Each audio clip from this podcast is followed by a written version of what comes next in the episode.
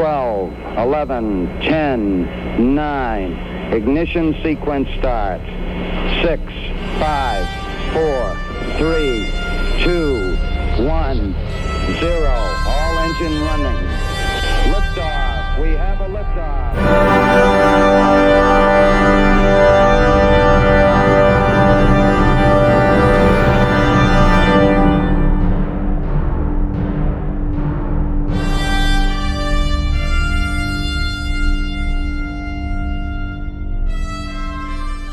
Und damit herzlich willkommen zur 101. Folge des Countdown Podcast.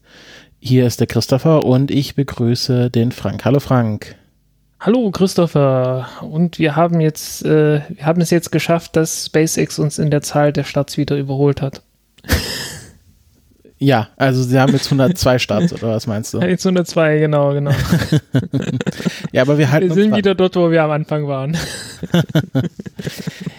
Ja, ähm, ich denke, wir steigen gleich mal ins erste Thema ein. Äh, da gibt es äh, wieder eins unserer Lieblingsthemen oder eins deiner Lieblingsthemen vor allen Dingen, nämlich äh, Nukular. Es heißt Nukular und die ähm, Verein äh, Vereinten Nationen, nee, die Vereinigten Staaten, äh, beziehungsweise der Präsident hat äh, ein neues Space Policy Directive äh, herausgebracht. Äh, die hatten wir ja schon beim ähm, Artemis ähm, äh, als wir die, die Artemis Accords durchgesprochen haben, da wurden auch, glaube ich, so ein paar Space Policy Directives ähm, besprochen. Und jetzt gibt es Nummer 6 und das drehte sich um nukleare Strategie für Space, Nuclear Power und Propulsion. Und du hast dir das durchgelesen und wirst das jetzt mal einen kleinen Überblick verschaffen.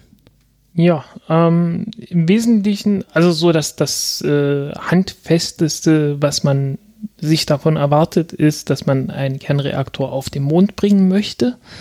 Ähm, also wenn dann irgendwann mal äh, SLS die, die, neue Superrakete wird und ständig fliegt und äh, auf dem Mond eine große Kolonie aufgebaut hat oder zumindest eine Forschungsstation, die dauerhaft äh, bewohnt ist, soll dort ein Kernreaktor stehen können mit einer Leistung von 40 Kilowatt, äh, eventuell auch ein bisschen mehr, wer weiß.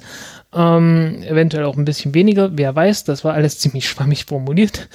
Ähm, und das soll in der Zwischenzeit halt entwickelt werden. Ähm, das ist keine neue Entwicklung, dass man solche Kernreaktoren entwickelt. Wir erinnern uns, ich habe äh, irgendwann, boah, 97, Ende, 6, äh, Ende 2016 oder 17 habe ich ähm, ein äh, einen Artikel über den Kilopower-Reaktor geschrieben, ähm, wo doch recht deutlich wurde, dass man da schon wieder Ambitionen hat.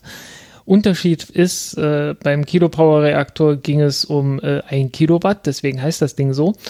Und hier geht es eher so um äh, deutlich mehr, halt 40 Kilowatt. Ähm, ich glaube äh, gar nicht mal Strom, sondern, äh, sondern Wärmeleistung, was ja äh, bei zwei Wochen Mondnacht äh, durchaus hilfreich ist.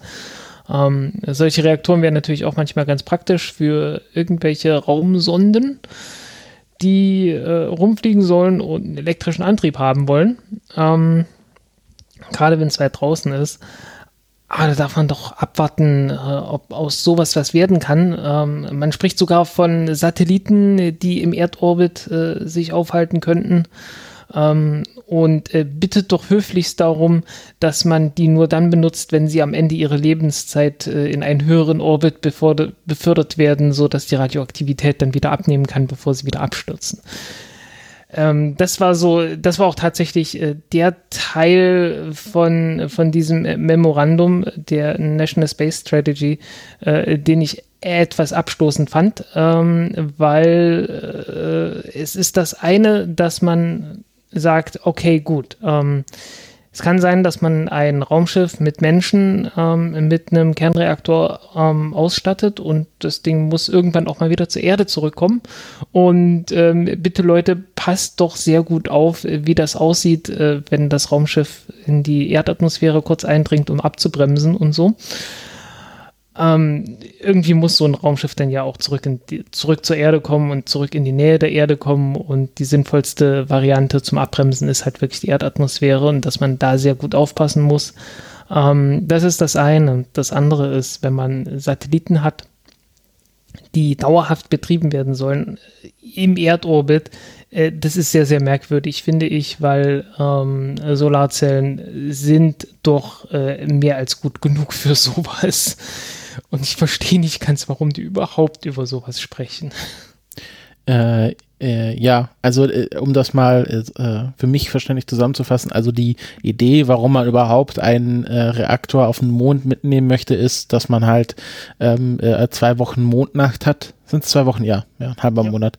Und ähm, äh, da ist dann einfach äh, Nuklearenergie äh, die Energie mit der größten Energiedichte, also mit der geringsten Masse schafft man am meisten Energie auf den Mond. Ähm, und äh, Solarenergie ist halt nicht. Und ich glaube, noch Ölbohren hat auch noch niemand versucht auf dem Mond. Ähm, und von dem her ist da tatsächlich Nuklearenergie die äh, sinnvollste Energiequelle, aber äh, die Erde hat ja keine zwei Wochen Nacht, sondern ähm, ich glaube in dem Orbit äh, ein paar Minuten bis, bis zu einer Stunde, je nachdem. Oder man hat halt, genau. wenn man in einem äh, sonnensynchronen Orbit ist, dann sogar kontinuierlich Sonne. Und äh, dann ist halt die Frage, wozu man so viel ähm, Energie mitnehmen muss, wenn man sie gratis von der Sonne bekommt. Ja, das war durchaus mal ein Thema gewesen. So in 60er Jahren war das äh, verständlich, dass man gesagt hat, ja, äh, unsere Solarzellen sind noch nicht so prall. Ähm, wir brauchen aber viel Strom und dass man dann den Kernreaktor nimmt, äh, das konnte man halbwegs verstehen, sag ich mal. Halbwegs. Ähm, aber äh, jetzt, also Leute, wir, wir leben im 21. Jahrhundert, was soll der Scheiß? Also ich, die andere das andere da, ist natürlich auch. Hm, ja. Ich stelle mir da die Frage, ob das nicht vielleicht so eine ähm, äh, dann was ist, was dann eher im militärischen Kontext eingesetzt wird, wo man natürlich. sagt, okay, wir ähm, möchten verhindern, dass man unsere Satelliten ausschaltet, indem man einfach einen großen Schirm über ihnen aufspannt. Und deswegen nehmen wir eine Energiequelle, die von innen heraus kommt. Und ich vermute, dass daher diese Idee kommt, äh, nukleare Satelliten zu starten. Das ist ähm das ist schwierig, das, äh, weil wenn du einen Satelliten im Orbit hast und der andere Satellit ist in einem höheren Orbit, dann fliegt der darunter einfach weg. Ja, also äh, klar, das war jetzt, äh, wie genau man das macht, äh, ist jetzt, ist jetzt ja, egal. Oder halt, dass man Solarzellen abschießt oder Genau, die sind halt sehr empfindlich, da, da musst du nur einmal gegenpusten und schon geht die kaputt. Und so ein Reaktor, doch schon schwieriger auszuschalten. Ich vermute mal, dass man vielleicht auch damit irgendwie äh, Antrieb, könnte, könnte man in die Richtung was machen, dass man äh, länger den Satelliten steuern kann als mit ähm, äh, äh, Citrazin oder so? Auch nicht wirklich. Naja. Ähm, der Rest dreht sich dann darum, dass man andere Techniken noch macht. Also, ähm, also äh, es gibt also eines der Dinge, die man jetzt relativ zeitnah machen möchte, ist zu sagen, okay, äh, entwickelt mal die Brennelemente dafür. Ähm, erstens für Reaktoren, die äh, ja, die im die halt Strom und Wärme erzeugen sollen. Ähm, ganz normal, wie wir das kennen. Und natürlich auch, ähm, was ja auch schon länger angedeutet wurde, für nukleare Raketentriebwerke, die dann halt so richtig heiß werden, äh, wo man dann so 3000 Grad oder so hat. Oder 2000, äh, eher 2000 als 3000, mit denen man dann rein Wasserstoff aufheizt und den halt hinten raushaut. Ähm, weil das relativ effizient ist. Also da kommt man dann so auf seine 8.000, 9.000 8.000, 9.000 Meter pro Sekunde, was halt ungefähr doppelt so viel ist, als wenn man den Wasserstoff mit Sauerstoff verbrennt. Wobei das auch keine so großen Vorteile hat, weil ähm, der Wasserstoff äh, braucht ja ziemlich große und schwere Tanks. Äh, üblicherweise sind das ja, ich glaube, so 20, 25 Prozent äh, Masse ist dann reines Tankgewicht für den Wasserstoffanteil. Ähm, der Sauerstoff, der braucht ja dann sehr viel weniger. Gleichzeitig ist der Sauerstoff der größte Teil. Deswegen kommt man dann netto irgendwie auf 8% oder teilweise auch noch weniger. Aber der Wasserstoff ist halt immer der schwierige Teil an der ganzen Sache. Und muss natürlich dann auch noch dauerhaft irgendwie kalt gehalten werden. Also alles ziemlich schwierig. Aber dafür soll halt entwickelt werden. Ähm, teilweise wurde auch natürlich auch schon entwickelt und ähm, wir dürfen nicht vergessen, es gab diverse Projekte in genau diese Richtung. Ähm, Kiwi, Nerva, ähm, Timberwind. Also man hat irgendwie alle paar Jahrzehnte so äh, äh, den Drang entwickelt, man möchte doch gerne ein nukleares Raketentriebwerk entwickeln. Äh, meistens äh, mit der Begründung, wir wollen doch zum Mars fliegen und äh, das dauert dann ein paar Wochen weniger oder so. Was äh, jetzt auch nicht so die ganz große, der ganz große Durchbruch ist, was Flüge zum Mars angeht wenn du mich fragst zumindest.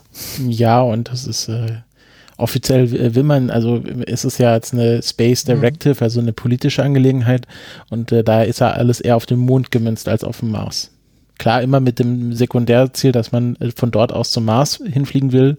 Ähm, aber alles, was ja politisch jetzt gemacht wird, äh, spielt, dreht sich ja mal um den Mond. Und das geht jetzt auch um eine Mondmission mit diesem Reaktor. Ja. Ähm, Jo. Was man auch noch gesagt hat, ist, ähm, bitte, wenn möglich, kein hochangereichertes Uran benutzen. Keine Atombomben. Keine Atombomben, nee.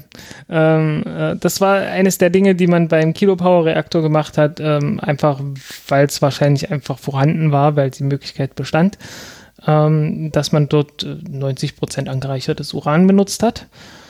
Und ähm, ja, dann hat man halt einen sehr äh, kompakten äh, also man hat noch nicht mal so mehrere Brennstäbe gehabt. Das war einfach bloß ein Zylinder, ähm, den man dann in einen Reflektor reingesetzt hat, äh, so er die kritische Masse hm, nur erreichen konnte, wenn er halt in diesem Reflektor drin war. Und dann hatte man ähm, in diesem Zylinder, also der, der in dem Zylinder war ähm, in der Mitte ein Loch gebohrt äh, bis durch wo ein Steuerstab rein, äh, reingesetzt wurde und der war die ganze Zeit drin bis das Ding in den Reflektor reinkam und die ganze Zeit äh, war das halt, hatte noch keine kritische Masse und erst wenn du den Steuerstab dann auch noch rausgezogen hast und das Ding im Reflektor drin war, äh, dann fing die Kettenreaktion äh, an.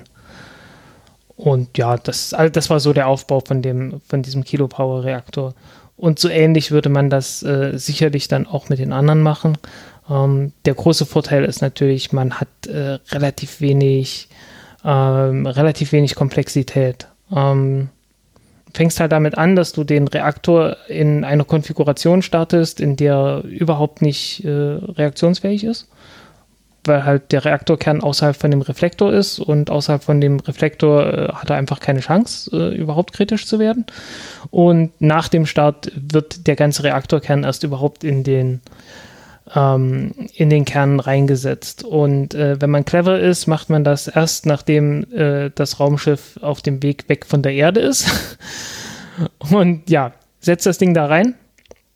Und erst wenn es drin ist, zieht man dann halt die, äh, die Steuerstäbe raus und dadurch, dass die Systeme so gebaut sind, dass sie ziemlich hohe Temperaturen erreichen können, werden meistens mit flüssigem Natrium oder was ähnlichem gekühlt, ähm, hat man halt die Möglichkeit, den ganzen Reaktor einfach sich selbst zu überlassen. Weil ähm, die, ähm, wenn der Reaktor heiß wird, dann dehnt er sich aus. Und wenn er sich ausdehnt, dann verliert er an Reaktionsfähigkeit. Also können mehr Neutronen entkommen, ähm, es können mehr Neutronen eingefangen werden von, äh, von irgendwelchen Atomen, die halt nicht äh, gespalten, nicht spaltfähig sind. Ähm, das ist äh, ein, bisschen ein bisschen Quantenfu, weswegen das so ist. Ähm, kann man irgendwann mal später erklären.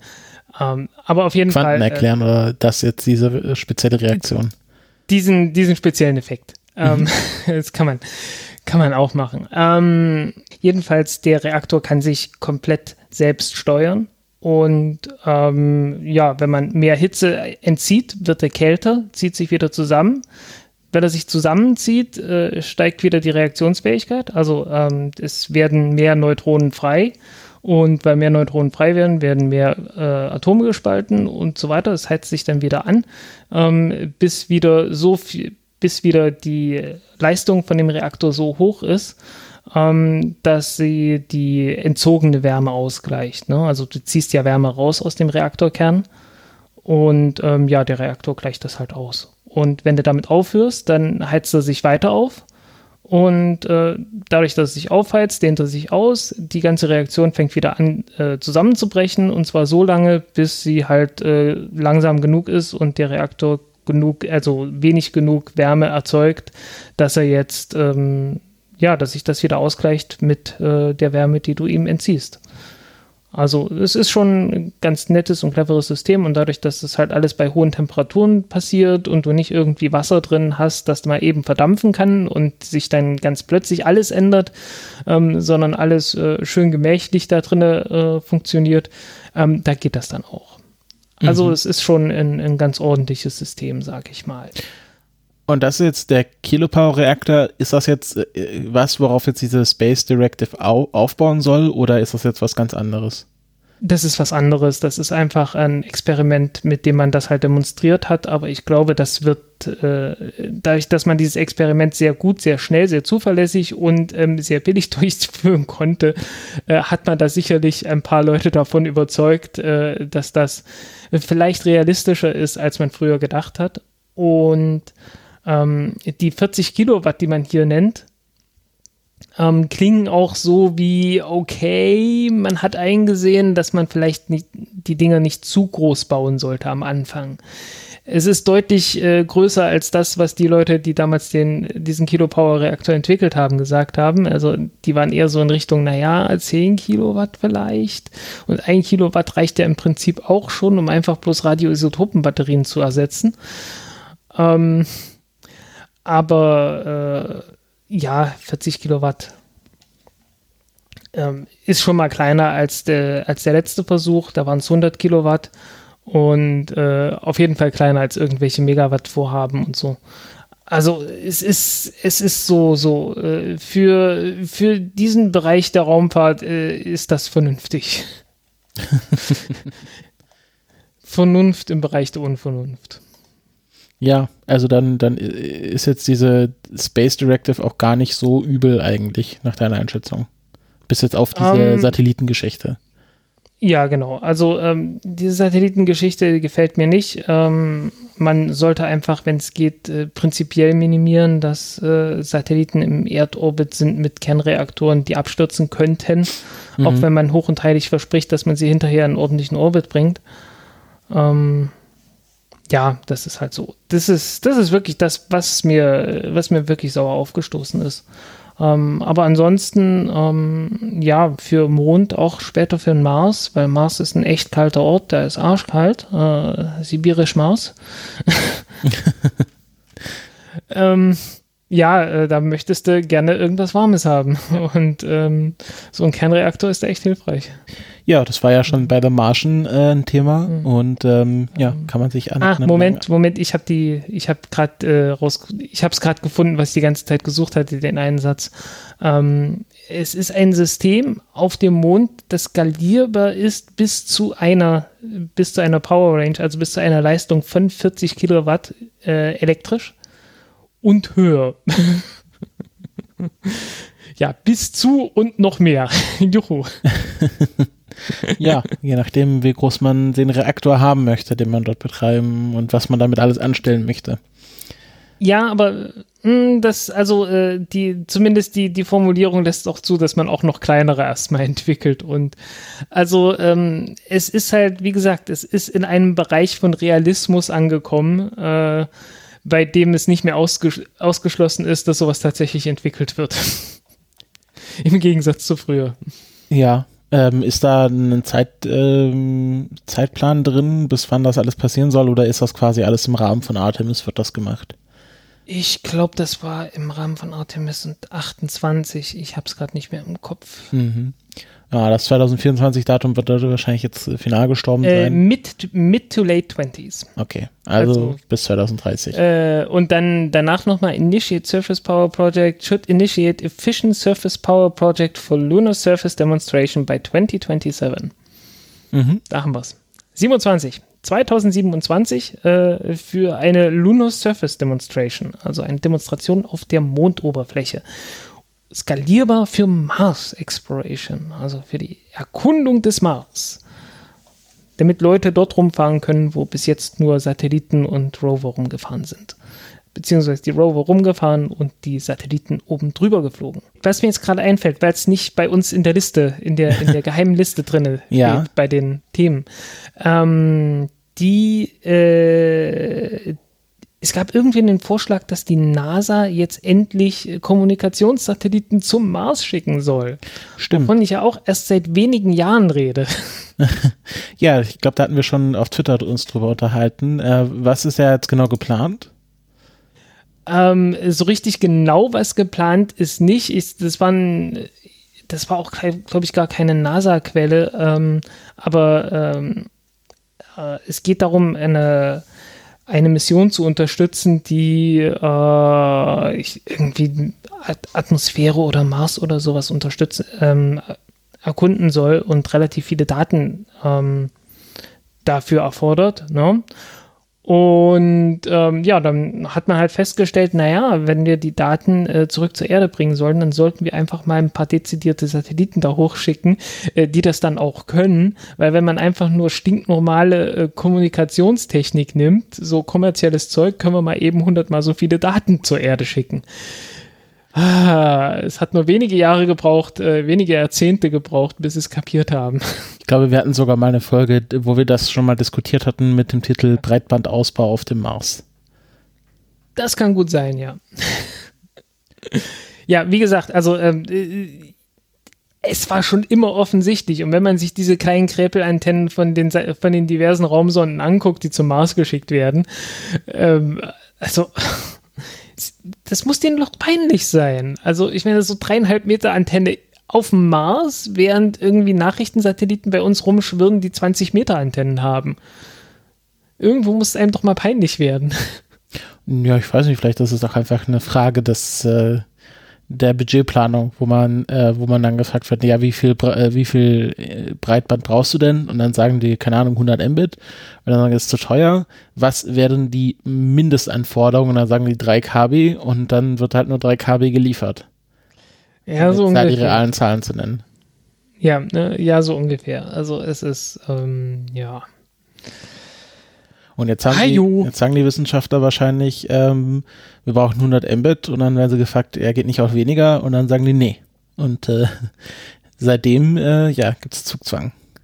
Ja, ähm, jedenfalls, äh, wenn das mal so ist, können wir irgendwann mal richtige, echte, so HD-Videos äh, von der Marsoberfläche vom Fahren, von fahrenden Rovern sehen äh, was ja auch mal was Neues wäre. Dann könnte man die Windhosen auch mal Windhosen sehen und nicht nur äh, auf einzelnen Bildern, ja, hier und jetzt ist es ein Stück weiter.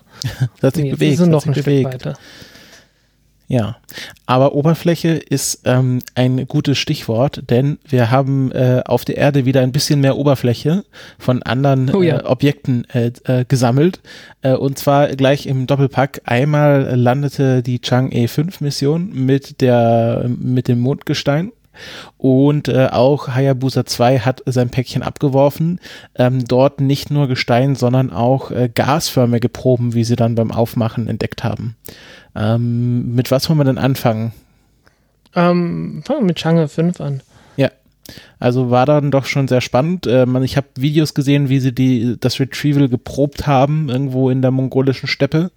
Ähm, und es gab dann, glaube ich, auch äh, Bilder zumindest von, äh, von dem Einsammeln. Sie haben dann sehr schnell ein kleines Deckchen drüber geworfen, war sehr niedlich, haben dann Leute auch so Memes gemacht, ähm, was ich im Winter trage und dann halt die nackte Kapsel und was meine Mutter meint, ich sollte im Winter tragen und dann die erste Überzug und was meine Oma meint, ich sollte im Winter tragen, kam der zweite Überzug, dann in Flecktarn.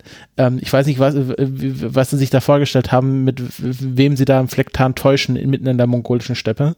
Ähm, aber ist halt Military, da wirft man halt alles mal irgendwo, drüber. Irgendwo waren da auch so Taschenwärmer mit dabei. Ach, in diesen, in diesen Überzügen? Ich glaube, ja. Ah ja, das, das, das ist eigentlich auch keine schlechte Idee, weil das ist halt gut transportabel und ähm, macht halt mit sehr wenig Aufwand äh, Wärmeenergie. Ja, und es ist halt echt scheiß kalt. Ich meine, es ist innere Mongolei. Innere Mongolei ist, äh, ist zwar südlich von Sibirien, aber im Prinzip ist es Sibirien. Ja, Und ähm, ja, ich, die, das Döschen, haben Sie das jetzt schon aufgemacht oder die Kapsel? Ja, haben Sie, haben Sie und Sie haben ungefähr 1,7 Kilogramm äh, gefunden und erwartet hatten Sie 2 Kilogramm. Ja, also ein also, bisschen Unterzielgröße. Kleines bisschen. Werden jetzt ja. 20 äh, chinesische ähm, äh, Ingenieure für gefeuert, aber ansonsten. Ja, glaube ich nicht. Also das ist schon okay. Mhm. Ähm, die Japaner haben da ja die andere Philosophie, äh, die geben sich Punkte für alles. Ja, äh, die, die machen ja, also äh, ja, wir äh, so, so Finger angehoben, ein Punkt, äh, Finger auf die Taste gelegt, hat zwei Punkte und so weiter. Ähm, und die haben dann halt gesagt, ja, wir erwarten eigentlich nur 100 Milligramm. Mehr erwarten wir gar nicht. Ja. Und naja, jetzt, äh, was es geworden sind, sind äh, 5,4 Gramm. Äh, also, ähm, das ist dann eine 5400-prozentige Planübererfüllung. Das hat schon was von äh, Sozialismus. Ja, ja, schon. Das, äh, ja, also das, ähm, äh, beide, sag ich mal, waren erfolgreich ähm, und es äh, ist auch lustig, dass sie fast mehr oder weniger zeitgleich gelandet sind, äh, obwohl sie mit äh, vielen Jahren auseinander gestartet wurden. Aber die eine hatte auch einen kleineren Lieferweg als die andere. Ja, und die Chinesen konnten sich das natürlich auch aussuchen. Ja. Konnten gucken. Ähm, äh, ist jetzt Chang'e 5, also der Rover, noch aktiv? Äh, nein. Okay. Der ist, äh, der ist kurz nach dem Start verstummt. Ähm, äh, gab Spekulationen natürlich darüber. Ähm, das Aufstiegsvehikel hat sich äh, nach der Abgabe der Probe äh, deorbitiert. Ähm, und äh, der Orbiter, der oben gewartet hat, an dem die Probe übergeben wurde, der ist aber noch aktiv. Also ähm, der hat seine, der hat äh, die Kapsel abgeworfen und hat dann die Flugbahn korrigiert, sodass er die Erde ver äh, verpasst. Und der soll, ich glaube, also es wird spekuliert, dass der zu einem Asteroiden flie fliegen soll Ah ja, okay. Und eine Asteroidenmission, eine chinesische Asteroidenmission namens Chang'e äh, vorbereiten soll. Ähm, zu der ich äh, jetzt nicht so viel weiß, aber ich glaube, die wollen dort auch ähm, Proben nehmen irgendwann und äh, ja, zurück zur Erde bringen. Ähm, Chang'e, falls äh, das ein Begriff ist, ist es dir ein Begriff? Ist er dir ein Begriff? Äh, so, also mir war Chang'e davor auch noch kein Begriff, von dem her, nein. Okay, Chang, Chang'e ist ähm, ein Chinese und zwar ein Eunuch, äh, weil das äh, zu der Zeit gerade üblich war in der frühen Ming-Dynastie, dass man äh, Beamte halt äh, gerne mal kastriert hat. Ja, Um, war ja äh, um weltweit ein Trend, sag ich mal.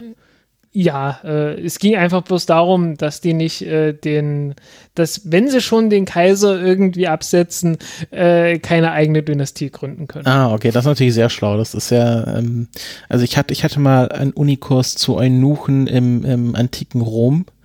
Ähm, das waren dann aber mehr so Diener der, der, äh, der Frauen und dann soll, wollte man halt verhindern, dass die da irgendwie korpulieren. Ja. Ja, äh, also es, es gab dann auch irgendwann mal so kaiserliche Edikte, dass man doch bitte nicht ganz so viele Leute kastrieren soll. Weil war ja dann wahrscheinlich auch, sag ich mal, äh, Karrierechance. ja, ja, klar. Also äh, äh, kastriert oder nicht. Und dann kannst du halt dir überlegen, ob du, ob du Beamter werden kannst oder nicht. Ne? Ähm, jedenfalls. Und ich glaube, der war sogar äh, äh, Muslim. Bin mir jetzt aber nicht Der, hundertprozentig sicher. äh, wie schreibt man das denn in der, der lateinischen Chang'e, äh, Transliteration? Z-H-I-N-G? Z-H-I-N-G. H-I. Ah, okay. Und der heißt Chang'e. Ja.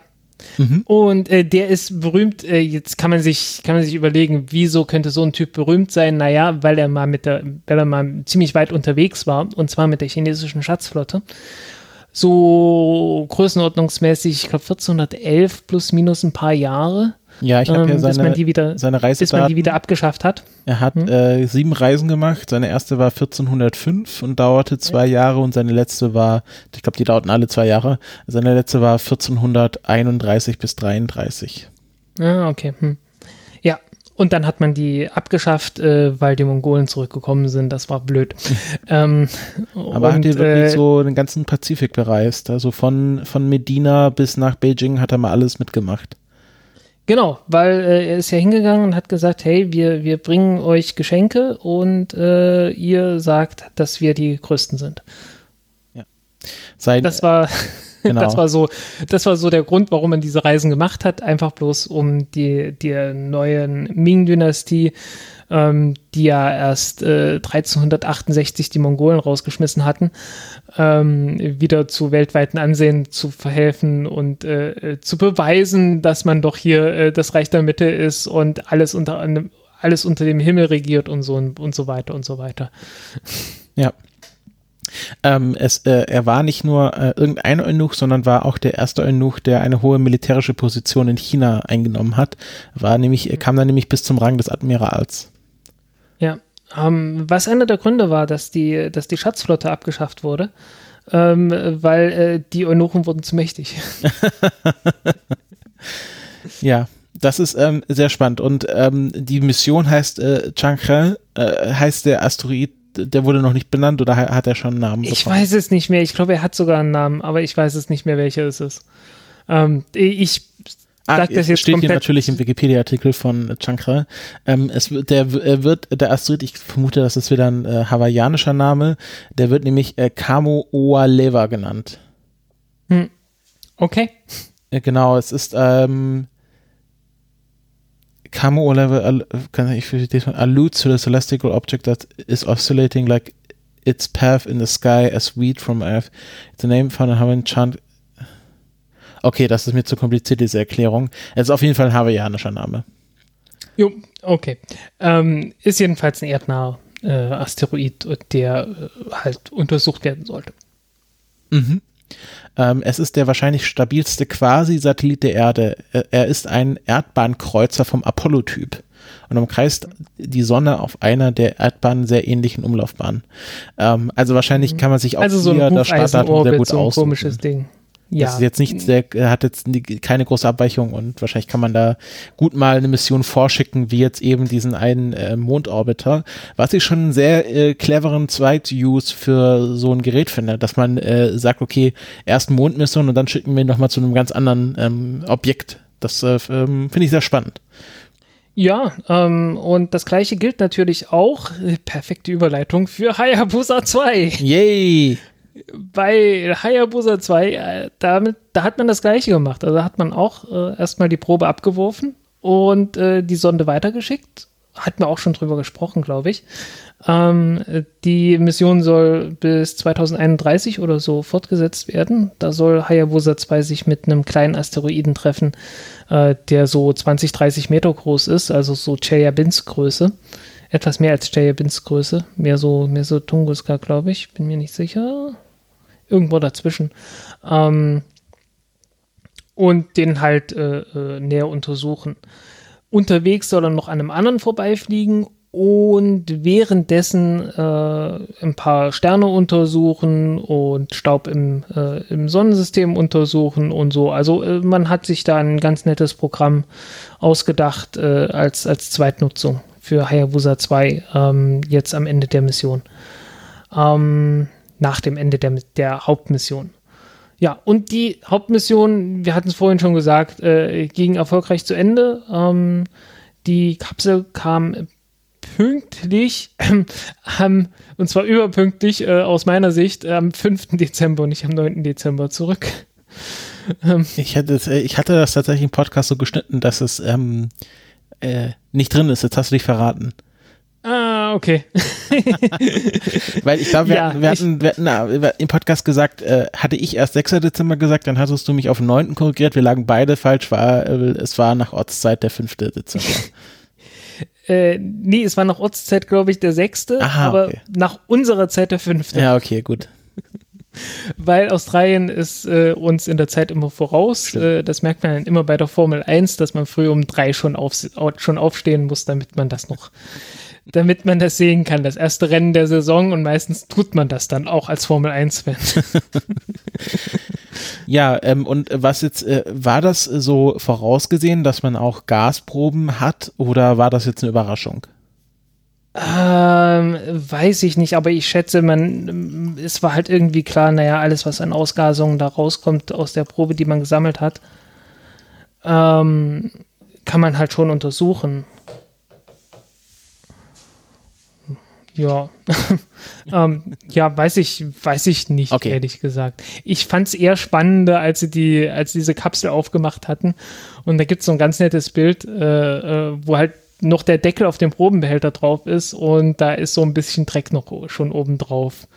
Und dieses kleine bisschen Dreck alleine war schon viel, viel mehr, als was Hayabusa 1 äh, damals zurückgebracht hat. Sehr guter Also Vergleich. viel, viel, viel, viel, viel, viel mehr, weil äh, die hatten irgendwie, also konntest du mit zwei Händen abzählen oder so, wie viele Staubkörner die da hatten. weil hat ja nicht funktioniert, so wirklich der Einsammelmechanismus, hat ja nicht ausgelöst. Ah ja. Mhm. was ein bisschen blöd ist, aber bei Hayabusa 2 hat das ja geklappt. Und ähm, Hayabusa 2 hat ähm, auch das interessantere äh, Material gesammelt im Vergleich zu Osiris Rex. Ähm, einfach weil man sehr kontrolliert das Ganze eingesammelt hat von zwei unterschiedlichen Stellen. Ähm, dass man ähm, auch die, die Tiefe entsprechend, also man hat ja einmal von der Oberfläche direkt äh, das genommen, indem man einfach in die Oberfläche so eine Kugel reingeschossen hat und das aufspritzende Material eingesammelt hat. Und dann hat man ja mit der Panzerfaust reingehauen und, ein- und einen frischen Krater erzeugt und dann den Krater nochmal beprobt und äh, hat dann halt auf die Art und Weise zwei unterschiedliche, halbwegs gut getrennte Proben. Ähm, es könnte, nat ja, äh, bei Osiris Rex ist es halt schwierig, ähm, äh, weil da hat man durchaus Proben von verschiedenen Tiefen genommen, weil man ist ja irgendwie einen halben Meter da reingerutscht sozusagen. Ähm, aber es ist wahrscheinlich recht schwierig zu entscheiden, welches Stück jetzt aus welcher Tiefe kam. So ein bisschen die ähm, Schliemann-Methode. Das ist, ist jetzt ein Mit äh, Troja. Historikerwitz. Äh, äh, Schliemann äh, war ja der, der Troja entdeckt hat. Ähm, und äh, der hat, damals gab es noch ke- keine modernen archäologischen Prozesse und er hat einfach mal drei Meter in die Erde gegraben und geschaut, was so passiert, ähm, ohne dass äh, die Schichten jetzt nach und nach abgetragen und dokumentiert wurden. Schliemann generell sehr komischer Typ, hat dann auch irgendwie seine Frau mit allen möglichen Grabfunden ausgestattet und sie so als seine Helena nach Deutschland zurückgebracht. Ähm, war, ja gut, es war halt äh, seiner Zeit wahrscheinlich angemessen. In Anbetracht dessen, dass man damals äh, öffentlich Mumien ausgewickelt hat. Oder sie für die Dampfschifffahrt benutzt hat, ist das wahrscheinlich nicht das schlimmste Verbrechen. Ja, höchstwahrscheinlich, ne? Ach, Gottchen. ey. Ja, ähm, damit äh, sind jetzt erstmal diese zwei Sample Return Missionen abgeschlossen. Ich habe so ein bisschen das Gefühl, wir befinden uns gerade so in, einem, in einer Hochzeit der Sample Return Mission. Ähm, Hayabusa 1 äh, hat ja nicht so ganz funktioniert. Jetzt haben wir zwei erfolgreiche. Wir haben äh, Mars Sample Return, was äh, sich gerade in Vorbereitung befindet. Ähm, Osiris Rex befindet sich auf dem Rückweg. Ähm, stimmt da so meine Vermutung, dass ähm, es aktuell überdurchschnittlich viele dieser Missionen gibt? Ähm, ich denke schon. Also, wie gesagt, Mars wird vorbereitet. Äh, die Chinesen bereiten auch eine vor, nicht nur, nicht nur die NASA. Ähm, und äh, was man vor allen Dingen feststellt, ist, äh, die Chinesen liegen beim Mond ganz, ganz weit vorn. Ja. Also so ganz praktisch einfach. Äh, die von den Amerikanern kommt ähm, ziemlich viel Propaganda und äh, von den Chinesen kommen Mond, kommt Mondgestein. Das ist schon, äh, ja, okay, gut, die Amerikaner nennen das dann Propaganda. Äh, das Mondgestein, aber ähm, ja, also viel mehr als warme Worte kommen halt zurzeit nicht aus Amerika äh, und äh, die Chinesen, die legen doch ganz ordentlich vor. Ja. Man darf jetzt auch gespannt sein, äh, die diverse Mondlandungen von der, all, von der allzweijährlichen Armada, die sich ja auf dem, auf den Weg zum Mars begeben hat. Ähm, Ja. Dieses Mal wieder ein bisschen größer als beim letzten Mal. Ähm, ja, also es ist schon, ähm, es ist schon endlich mal, es ist ein bisschen Schwung da reingekommen und dass man überhaupt mal wieder Proben hat von außerhalb, das ist ja, ja, hm. davor hatte man halt immer bloß so kleine Staubkörnchen, ähm, namentlich halt bei Hayabusa 1 und äh, bei der, ah, der Komet hieß Wild und die Mission hieß Stardust, glaube ich. Also Von- Hayabusa von der 1 war nicht die erste Sample Return vom, von einem Asteroiden. Ähm, nein, nein, äh, das schon. Also, ähm, was die gemacht hatten, die hatten so ein Tennisschläger großes äh, Sammelinstrument gehabt mit Aerogel und äh, immer wenn da irgendwo ein Staubpartikel unterwegs war, hinter diesem, äh, im Schweif von diesem Kometen, ähm, ja, wurde der halt eingefangen und das konnte man dann hinterher untersuchen, nachdem äh, dieses Material mit einer Kapsel zurückgebracht wurde zur Erde. Mhm. Also ja, und man hat äh, dann auch sagen können, ja, ein paar von diesen Staubkörnchen äh, müssen wohl äh, auch interstellares Material gewesen sein, äh, das irgendwie von außerhalb des Sonnensystems gekommen ist. Ah aber Hayabusa 1 war die erste Sonde, die dann wirklich auf dem Asteroiden reingepustet hat, reingestochen hat. Genau, also Hayabusa 1 äh, war die erste, die äh, ein paar einzelne Staubkörnchen äh, von einem anderen Asteroiden mitgebracht hat, die sich dann irgendwie rein verirrt hatten äh, bei diesem etwas unkontrollierten Abstieg und Wiederaufstieg. Ähm, äh, erste, Land erste weiche Asteroidenlandung völlig ungeplant, aber es war eine. da ist, da ist glaube ich, auch einiges kaputt gegangen dabei. aber es hat halt doch noch irgendwie wieder funktioniert. Sie ist dann wieder losgekommen. Ähm, ja, äh, und das war das erste Material, was von einem anderen Asteroiden gekommen ist. Mhm. Ja, Mars ist äh, zurzeit, ähm, glaube ich, äh, zumindest im Westen in aller Munde. Und äh, da haben wir jetzt auch eine zweite Mission, zu der jetzt so die ersten Ergebnisse kommen, äh, Mars Insight. Mhm. Die ja äh, vor zwei Jahren gelandet ist. Bei der, äh, bei der letzten großen Jagdsaison auf dem Mars. ähm, ja, mit großen Versprechungen, ähm, mit großen Hoffnungen, äh, einem super empfindlichen Seismometer, ähm, das äh, wovon man sich versprochen hat, dass man äh, von einer Stelle aus äh, Erdbeben lokalisieren kann, indem man ähm, die Schwingungsebenen der Erdbebenwellen untersucht und unterschiedliche Ankunftszeiten untersuchen kann äh, und damit die Entfernung und die Richtung bestimmen kann. Und so richtig hat das nicht geklappt. Das hängt man nicht ganz so groß an die große Glocke, aber äh, man hätte halt so Oberflächenwellen gebraucht. Und äh, man hat festgestellt, auf dem Mars treten die praktisch nicht auf. Ist ja auch eine Erkenntnis. Es ist eine Erkenntnis, aber ähm, in Anbetracht dessen, dass man äh, mit zwei oder drei Land mit zwei oder drei Seismometern an verschiedenen Stellen, äh, die viel weniger empfindlich sind, die viel weniger Aufwand gebraucht hätten, äh, die gleiche Erkenntnis hätte haben können, ähm, und bessere Daten gehabt hätte, die äh, nicht unbedingt von Wind und äh, anderen Störgeräuschen äh, so sehr beeinträchtigt worden wären, ähm, ist es doch am Ende ziemlich enttäuschend, was dabei rausgekommen ist. Ähm, kommuniziert man natürlich nicht so, ne? Ich meine, natürlich ist das irgendwie alles äh, große neue Erkenntnisse und man hat den Schalenaufbau des Mars rausgefunden.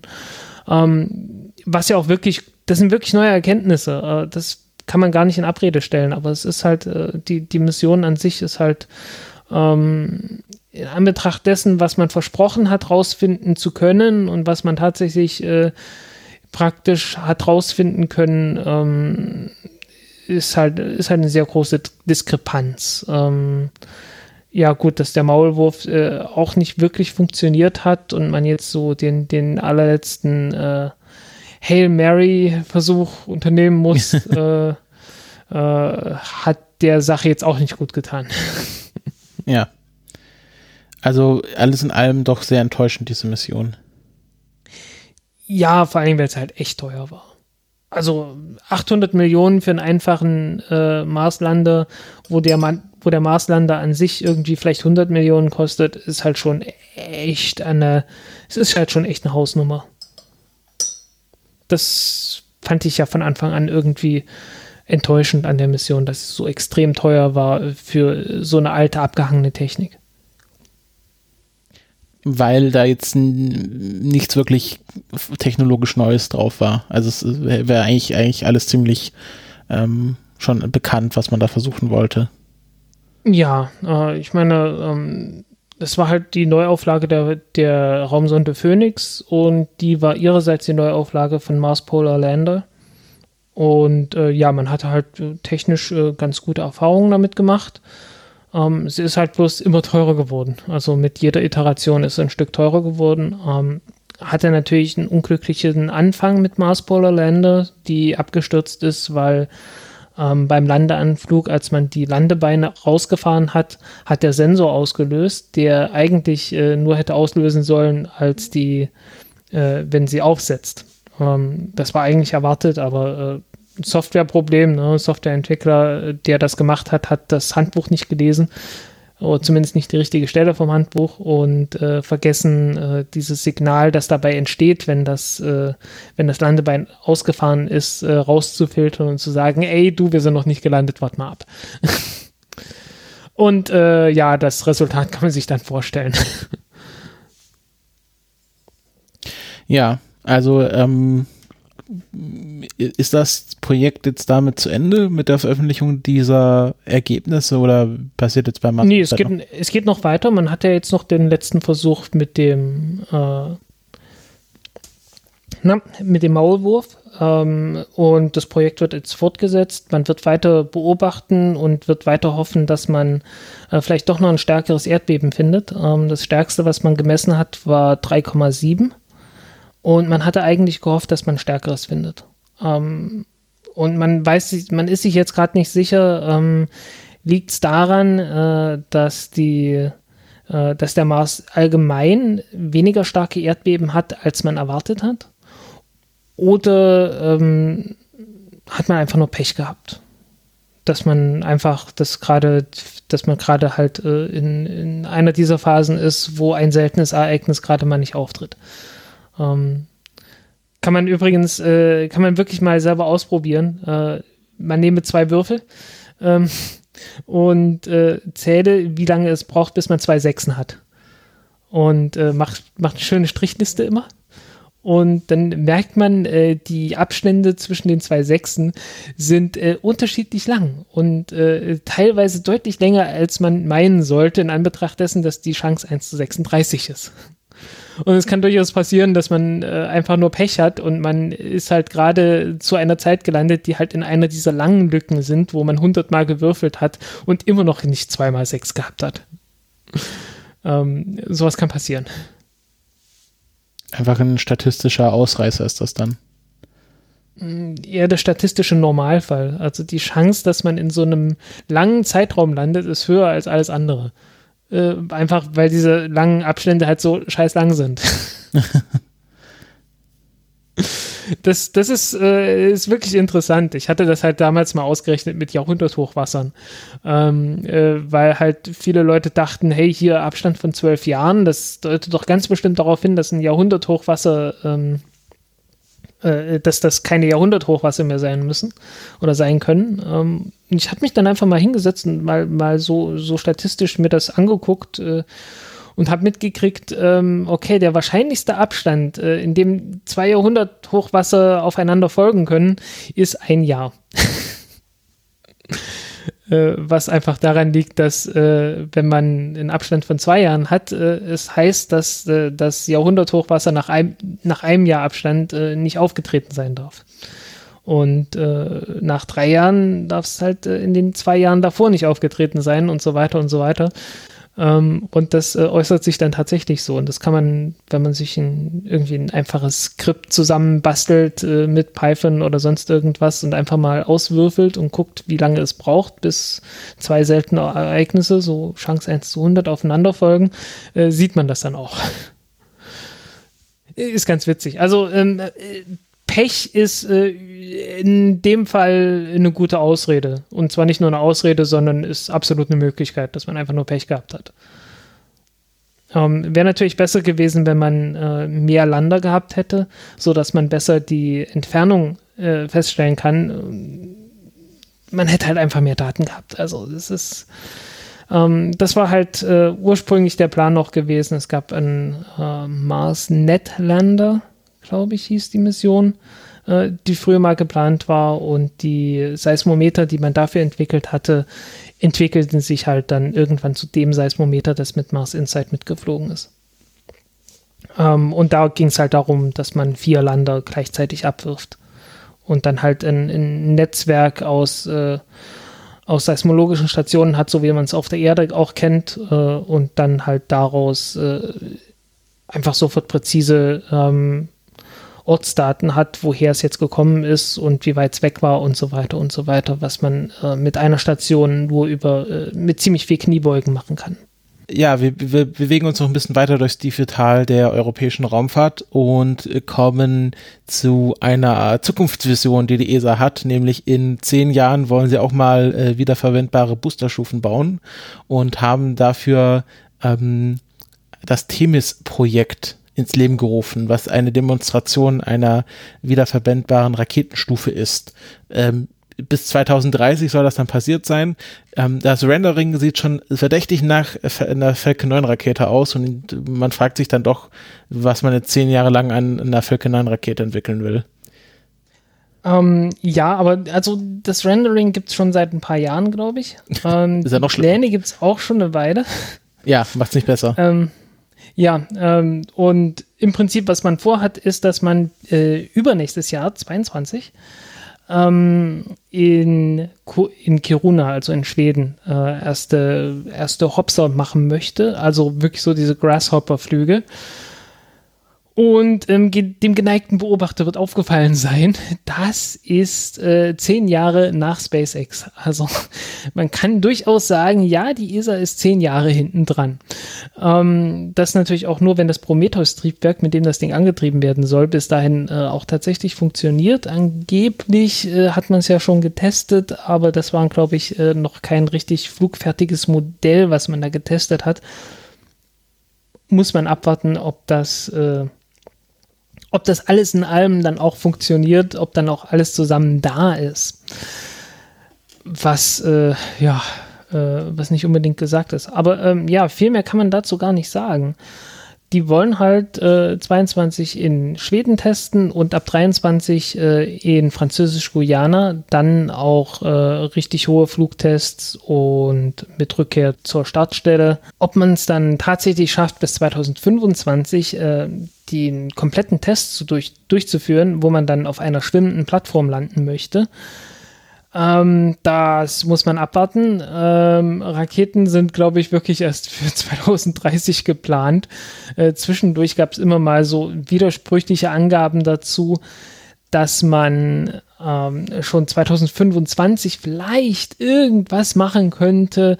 Also vor 2030 schon, was weiß ich, einen wiederverwendbaren Booster oder sowas äh, entwickeln könnte. Aber ich sehe es gerade nicht so richtig kommen. ähm, und in Anbetracht dessen, wie sich die äh, europäische Raumfahrt in letzter Zeit ohnehin bewegt hat, äh, in Sachen Flexibilität und Geschwindigkeit und so, äh, glaube ich auch nicht so richtig dran, dass das doch noch was werden könnte, dass man in äh, fünf Jahren dann ähm, tatsächlich eine benutzbare Raketenstufe, wiederverwendbare Raketenstufe bei der ESA und bei Ariane Space sieht. Ähm, denn Ariane Space hat ja äh, doch ganz andere Probleme, mit denen sie zurzeit zu kämpfen haben. Ja. Ähm, und äh, ich glaube, also was jetzt neu war, ist, dass ähm, Ariane Space offiziell den Auftrag für die Entwicklung dieser Stufe bekommen hat. Stimmt, ja. Genau, das war das jetzt, was jetzt neu rauskam. Ja, stimmt, das war immer dann, das war immer ein KNES-Projekt. Also 10 NES, oh, frag mich nicht. Ich glaube, KNES ist schon richtig. KNES, ne? Oh, okay. Jedenfalls äh, die französische Weltraumorganisation. Äh, äh, Centre National d'études Spatiales. Ja. Äh, Nationales Zentrum für Raumfahrt. Weltraumforschung. Weltraumforschung, ja. Raumfahrt, Raumfahrt, Studien, Forschung, Technik, wie auch immer. Jedenfalls sowas. Ähm, ja, äh, derweil in Italien und äh, auch bei Ariane Space oder Ariane Space, ähm, man hat jetzt ähm, den Abschlussbericht, den offiziellen Abschlussbericht äh, nicht rausgegeben zur Vega, sondern einfach bloß so ein Pressestatement rausgegeben über die Vega, wo nichts Neues drin stand, außer halt, äh, dass tatsächlich äh, es zu einem Problem bei der Verkabelung gab, aber das Ganze natürlich überhaupt nichts mit dem Design zu tun hat, ähm, sondern man an den Prozeduren arbeiten möchte. Ähm, für mich klingt das natürlich sehr danach, dass man gar nicht, äh, dass es schon ein Designproblem gibt, aber man das Problem halt beim Personal ablagern will. Ähm, was äh, für mich den Eindruck erweckt, dass Vega, äh, dass, dass Ariane Space und äh, auch wie auch die Vega-Abteilung, also ähm, Avio, wohl kein sehr angenehmer Arbeitgeber ist. Ähm, und ich hatte auch äh, das äh, Vergnügen gehabt, äh, ein kurzes Gespräch zu haben, ähm, kurzen Mailaustausch zu haben mit dem Verkaufschef äh, von Ariane Space und äh, nicht von Ariane Space, äh, von, von der Nee, doch, von der Vega Business Unit von Ariane Space. So rum. Ja, und der hatte sich bitterlich darüber beschwert, dass die Falcon 9 Rakete doch ähm, von den US-Behörden bevorzugt behandelt wird, dass die viel höhere Preise kriegen und äh, dass das alles doch gar nicht kostendeckend sein kann und dass ein neuer Auftrag jetzt plötzlich für 20 Millionen an, äh, an SpaceX gegangen ist, der doch früher definitiv an die Vega gegangen wäre. Ähm, und es ist, ich habe mich dann in der sehr merkwürdigen Situation befunden, dass ich äh, dem Typen von der Business Unit vorrechnen musste, dass äh, Falcon 9 äh, einfach von, von SpaceX angeboten wird, zum, ja, dass die einfach gucken, okay, was bietet die Konkurrenz an Preisen, beziehungsweise was kann die Konkurrenz an Preisen bieten, weil ähm, ja, Konkurrenz ist ja durchaus überschaubar. ULA, ähm, dann die, die Antares-Rakete und so. Und dann findet man halt ganz schnell, naja, äh, das US-Militär, wenn die so einen GPS-Satelliten da hochbringen wollen, ähm, das niedrigste Gebot, was irgendjemand theoretisch vielleicht noch bieten könnte, wären sowas um die 110 Millionen US-Dollar. Naja, und dann bietet SpaceX halt etwas weniger als 100 Millionen US-Dollar und kriegt den Zuschlag. Ähm, das ist äh, ganz normal. Also äh, so, so macht man Preise. nicht in der Raumfahrt, Frank. Nicht in der Raumfahrt. Nicht in der Raumfahrt, ja, ne? ja, das ist halt ein ganz klarer Fall von, man wurde von der Konkurrenz überholt. Äh, SpaceX hm. war wahrscheinlich für, weiß nicht wie er, wie lange er schon in der Verkaufsabteilung von äh, Arianespace arbeitet, da wahrscheinlich war ganz lange so, ja, ja, SpaceX, New Space, äh, die werden bestimmt mal was machen, aber da müssen wir uns vor nicht fürchten. Und plötzlich steht mhm. man an dem Punkt, wo man sein Produkt nicht mehr verkauft bekommt, weil die Konkurrenz, ähm, äh, wie sagte ist Enroll, äh, under budget und uh, on time oder sowas in die Richtung äh, oh, ja. äh, delivered oh und äh, das äh, und, mhm. und, man einfach kein Argument mehr hat. Ich meine, ich bin ja auch selber im Verkauf tätig. Und wenn du dann einen Kunden hast und, und äh, der dich sagt, Sachen fragt, wo du einfach nichts dagegen sagen kannst, dann äh, hilft dir auch der best, Welt, äh, weltbeste Verkäufer nichts, weil du kannst dem Kunden nicht dazu zwingen, dein teures Produkt mit schlechteren Konditionen zu kaufen. Ja, genau. Ähm, es ist ja, ne, und dann geht halt mal eben so ein Erdbeobachtungssatellit für 20 Millionen über den Tisch, der Start, äh, wo die Vega auch nicht mehr mithalten kann, weil die kostet halt irgendwie, ich weiß nicht, 35, 40 Millionen US-Dollar.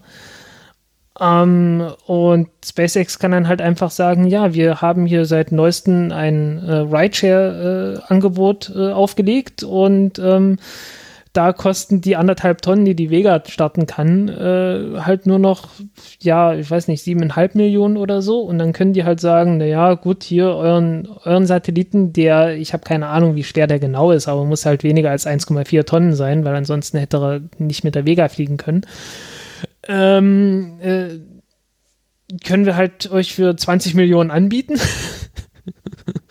ne? Obwohl das dreimal so viel ist, was man anderen Leuten anbieten würde. Und unterbietet die, äh, die Vega-Rakete dann halt trotzdem immer noch um 40, 50 Prozent. Das sind halt äh, völlig andere Verhältnisse und die sind darauf nicht mehr, äh, die können darauf nicht mehr antworten. Ich meine, wie auch.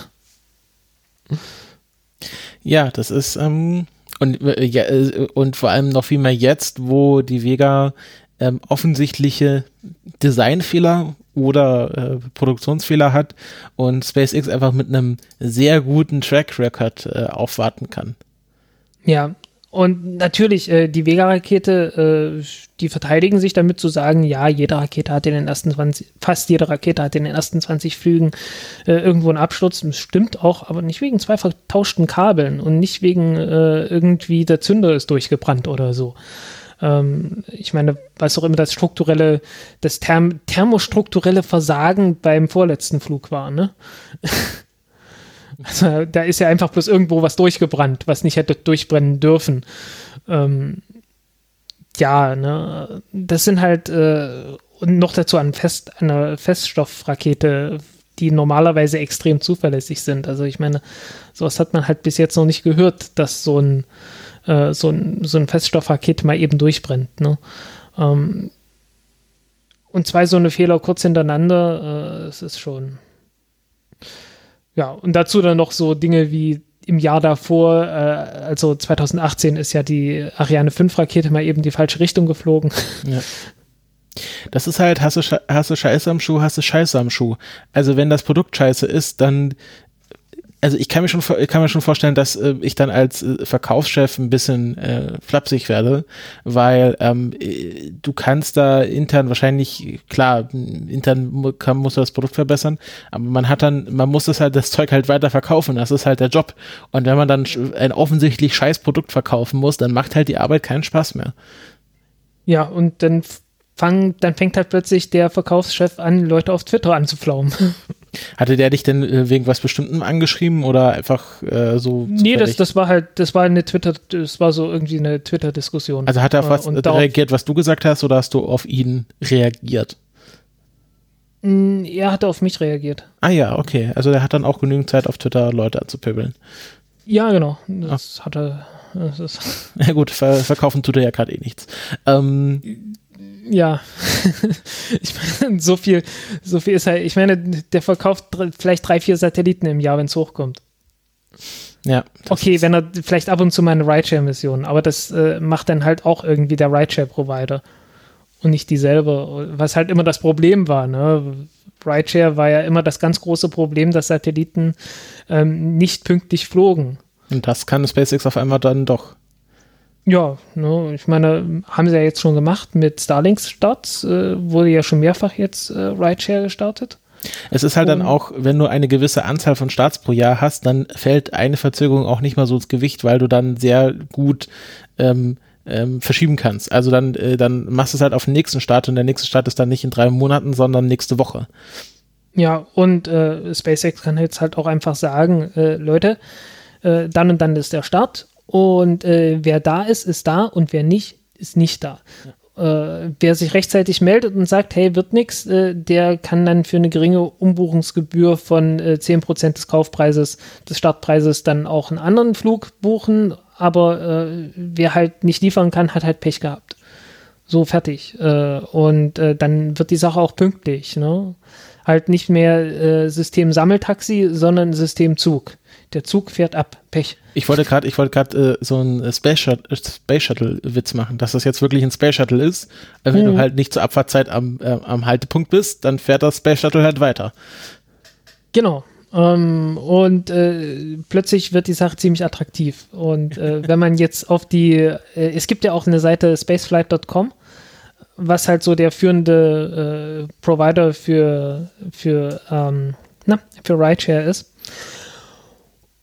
Und äh, die gehen ja sehr offen, sehr offen mit ihren Preisen um. Und wenn man da jetzt in die Preisliste reinguckt und dann mal archive.org bemüht und sich die Preisliste von Juni, glaube ich, anschaut, ähm, wird man äh, erhebliche Diskrepanzen feststellen, weil äh, die seit neuestem halt mit äh, SpaceX kooperieren und zwar sehr direkt und ähm, mal eben ihre Preise irgendwie um ein Drittel oder so, äh, auf ein Drittel oder sowas gesenkt haben. Also, ja, das hat man auch sehr selten ganz spektakuläre äh, Preisverfälle halt.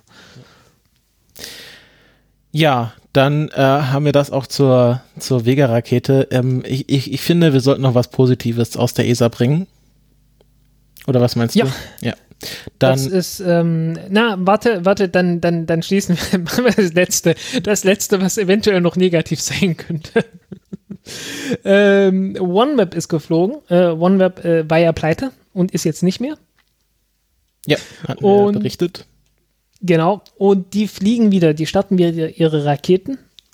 Und äh, ja, das war der einzige Start dieses Jahr aus Vostochny, wo ja recht selten, äh, recht, recht selten ähm, Raketen fliegen und sehr viel häufiger irgendwelche Direktoren rausfliegen, äh, die zu korrupt waren.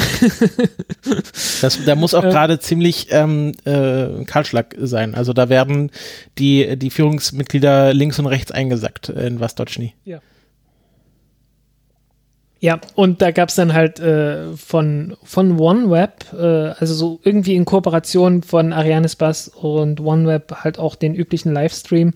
Und äh, es war die gleiche Präsentatorin, die auch äh, den letzten Vega, also die, die letzten Vega-Starts äh, präsentiert hat.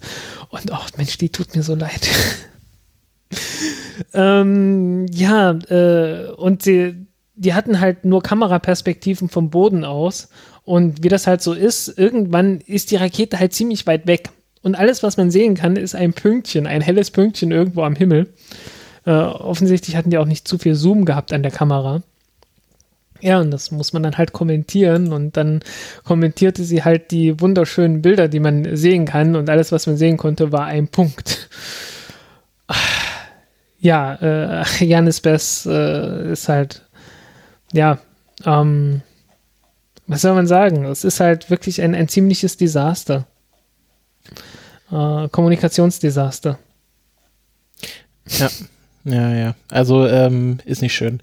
Dann kommen wir mal zum äh, neuen ESA-Direktor oder äh, wie man so sagen könnte, ESA-Direktor elect, General Director elect, äh, nämlich Josef Aschbacher, ähm, mhm. der jetzt offiziell der Nachfolger von Jan Wörner wird. Ähm, und das ist eine kleine Überraschung. Wolltest du was sagen? Und wann? Äh, wann ist die, wann ist, äh, wann wird die, wann werden die letzten Gerichtsverfahren abgeschlossen? Welcher Staat noch in welchem Staat die, die Stimmzählung äh, abgeschlossen werden muss? Ich glaube, hier wird sich niemand beschweren, weil es war auch der einzige Kandidat, der zur Wahl stand. Ähm, ah, okay. Das vereinfacht den Prozess ein, ähm, ein bisschen. Ähm, äh, äh, erfolgreiche Diktaturen dieser Welt haben es vorgemacht. Ähm, nee, also so ganz, okay. so, ganz so undemokratisch ging es dann äh, doch nicht ab. Und das ist ja jetzt auch, sag ich mal, kein basisdemokratisches Amt. Ähm, genau, also Jan Wörner hat ja nach, äh, hat ja mehr oder weniger das Handtuch geschmissen. Hat er, äh, meinte, ich habe keinen Bock mehr auf diesen Laden, ähm, sucht euch doch einen anderen Arsch, der es macht. Ähm, also er hat das natürlich diplomatischer ausgedrückt, äh, so äh, wortgewandt wie er ist. Ähm, aber die Wikipedia äh, oder ähm, ja, ich glaube die Wikipedia meinte dann, äh, Sachgründe für seinen Abgang gibt es nicht. Ähm, und das wurde ein bisschen gemunkelt, dass da die, eben diese politischen Schachereien im Hintergrund ein bisschen zu viel wurden. Und es gab ja auch keine Sachgründe, dass er gewählt wurde. Außer halt, äh, ne, ich, ich, meine, da, da gab es ja auch so gemunkelt, dass das, äh, ja, okay, wir kriegen die Ariane 6 und ihr kriegt Jan Wörner und so, ne? Es ist aber auch so, dass er sein Amt ja auch sehr gut ausgefüllt hat und es nicht so war, dass man äh, wegen gravierenden Mängeln in der Kompetenz ihn jetzt hätte abwählen müssen. Um, ja, äh, ich weiß halt nicht, was tatsächlich in seiner Macht steht. Äh, ich kann halt wirklich nicht beurteilen, ähm, okay, bis wohin geht seine Kompetenz und wo ist er tatsächlich dann äh, eingeschränkt in den Grenzen seines Amtes. Mhm deswegen kann ich das nicht beurteilen. Ja. Also ich fand, ich fand einen sehr guten äh, Generaldirektor und ich glaube, das ist auch so die allgemeine Meinung, die man dazu haben kann. Und ähm, genau, zur Wahl standen jetzt, ich glaube, genaue Namen wurden nicht genannt, aber ein Spanier und ein Schwede neben Josef Aschbacher. Es gab dann so, so quasi so Anhörungen, wie es ja auch in den USA immer so bei äh, größeren Posten gibt.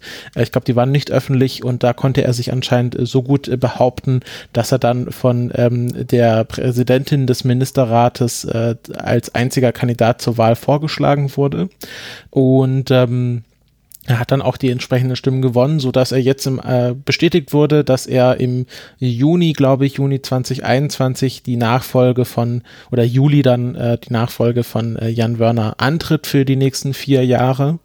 Ähm, und Josef Aschbacher ist schon richtig lange bei der ESA, ist ähm, seit gut 30 Jahren ähm, Mitarbeiter der ESA in gewissen, in verschiedenen Positionen. Direkt nach der Uni ähm, ist er dorthin gegangen, war dann teilweise in Thailand ähm, beschäftigt, ähm, stieg, äh, hat sich dann vor allem für die ähm, in der im Bereich der Erdbeobachtung ähm, be beschäftigt, weil er ja auch selber Geophysiker und Meteorologe ist und ähm, war jetzt zuletzt Direktor von ESRIN, also dem ESA-Zentrum für Erdbeobachtung in Rom, was auch äh, das größte Zentrum ähm, ist äh, der ESA, beziehungsweise das mit dem meisten Budget, weil Erdbeobachtung auch so das Hauptding ist, was ja die ESA macht. Ähm, und ähm, ja, äh, und wurde jetzt äh, genau gewählt äh, und ähm, es ist halt sehr spannend, dass es ein Österreicher ist, weil Österreich ja nur ein bis zwei Prozent des ähm, ESA-Budgets beiträgt und es keiner aus den großen Mitgliedstaaten wie zum Beispiel Frankreich, also wahrscheinlich Deutschland ist jetzt raus, weil es sehr lange ein Deutscher war, aber äh, zum Beispiel Frankreich war ja ganz lange im Rennen, Italien ist auch ein sehr großes Mitgliedsland, Spanien auch ähm, und dass es von dort niemand war, sondern aus dem kleinen ähm, Bergenland Österreich. Er kommt auch ähm, sehr traditionell auch von einem Bergbauernhof aus Tirol, ähm, ist er aufgewachsen. Ähm, und was ich extrem schade finde, was wahrscheinlich für ihn zum Vorteil ist, er spricht sehr gut Hochdeutsch. Also wir können uns leider ähm, nicht auf die vier Jahre Öster äh, europäische Raumfahrt mit österreichischem Dialekt gefasst machen, sondern ähm, er kann schon sehr gut Hochdeutsch und auch sehr gut Englisch sprechen. Ich würde sogar sagen, er spricht ein bisschen besser Englisch als Jan Wörner. Ähm, also ähm, ja, scheint auch ein sehr guter Repräsentant auf jeden Fall zu sein. Was er dann inhaltlich macht, das werden wir dann sehen. Ist dann natürlich also eines seiner großen Themen, klar, klar, wenn er für die Erdbeobachtung zuständig ist, natürlich Klimawandel. Da habe, gibt es auch sehr viele Interviews von ihm, ähm, die ich auf YouTube mir angeschaut habe. Und ich denke, das wird jetzt auch so eins seiner Themen wahrscheinlich werden, dass er sehr viel sich für, für die Themen Klimawandel stark machen wird, beziehungsweise für die Bekämpfung, äh, nicht für die Weiterführung des Klimawandels. Ähm, aber ich denke, das ist auch was, was ja wahrscheinlich ein großes Thema der ESA sein wird. Und ähm, ich finde das ganz spannend, weil hier könnten bestimmte Synergieeffekte entstehen, wenn jetzt die USA durch ihren Präsidentenwechsel wieder mehr in Erdbeobachtung investiert und wir jetzt einen Generaldirektor haben, der aus der Erdbeobachtung kommt, ähm, dass vielleicht das ganze Thema Erdbeobachtung wieder stärker in den Fokus rückt. Ja, ähm, immer vorausgesetzt, dass die Satelliten auch ankommen. Ja gut, dafür, war, dafür war er jetzt nicht zuständig. Dafür war nicht That's zuständig. not my department. Um, ähm, not my department, genau. Ähm, ich glaube, das ist auch äh, bei mir, ähm, wenn ich Selbstkritik äh, üben möchte und äh, vielleicht an der Stelle auch mal sollte, ist, äh, dass ich bei der ESA halt ähm, ja sehr viel die Raketentechnik halt sehe die ja auch zentral ist, durchaus entscheidend ist, wie man jetzt gemerkt hat. Ähm, aber das Erdbeobachtungsprogramm ähm, und äh, Teile der Weltraumforschung sind durchaus auch sehr ordentlich. Ähm, wobei ich äh, bei der Erdbeobachtung halt auch nicht so die Details kenne, ähm, habe ich mich nicht so detailliert mit auseinandergesetzt wie jetzt, ähm, sagen wir mal, den Mars-Programm. Ähm, kann das recht schwer beurteilen, äh, wie, wie sinnvoll das dann im Einzelnen alles durchgeführt wird. Beim Mars-Programm ist es ja so semi. Ähm, ich fand Mars, Mars Express fand ich super, Venus Express fand ich super, einfach, dass man äh, da die Rosetta-Mission äh, ähm, fortgesetzt hat, äh, sage ich auch immer wieder. Das war so irgendwie so das Ding, wo ich die ESA äh, wirklich äh, kennengelernt und zu schätzen gelernt habe. Ähm, einfach weil es gerade um die Zeit war, so äh, Anfang der 2000er Jahre, Anfang, Mitte der 2000er Jahre. Ähm, und da waren die halt super und äh, ja, ach Mensch, ich würde mir, ich, ich hätte wirklich gerne äh, eine ESA zurück, äh, die ich genauso super finde. die halt wirklich einfach bloß äh, sehr, sehr gute Entscheidungen und ähm, also einfach äh, rationale Entscheidungen trifft. Und vielleicht klappt das ja, wenn jetzt äh, ein Direktor äh, am, am Steuer sitzt, der etwas neutraler ähm, auf die ganze Sache schaut, was ja durchaus eine Rolle ist, die äh, in, Öster in der österreichischen Politik ähm, historisch äh, verbreitet ist. Mhm. Ich finde es auch spannend, wir haben jetzt im Grunde auch einen Gegensatz. Wir hatten mit Jan Wörner jemanden, der von außen zu ESA kam. Klar, er war davor Chef vom DLR, also in der Raumfahrtindustrie kein Unbekannter. Ähm, aber wir haben jetzt natürlich einen, der quasi innerhalb der ESA sich mehr oder weniger von unten nach oben durchgearbeitet hat und seit 30 Jahren auch die Strukturen der ESA sehr gut von innen kennt und vielleicht dadurch ein bisschen besser mit dem, sag ich mal, Filz umgehen kann, was ja anscheinend Jan Wörner nicht so gelegen hat und vielleicht dadurch auch mehr bewirken kann und vielleicht auch seinen eigenen Einfluss ausweiten kann. Vielleicht ist das auch ein Problem, dass wir gar nicht so genau wissen, wie weit der Einfluss von Jan Wörner ging, weil er das selber wahrscheinlich gar nicht so einschätzen konnte. Und wir jetzt jemanden haben, der sich vielleicht ein bisschen besser mit den internen Strukturen der ESA schon von vornherein auskennt und sie nicht erst lernen muss.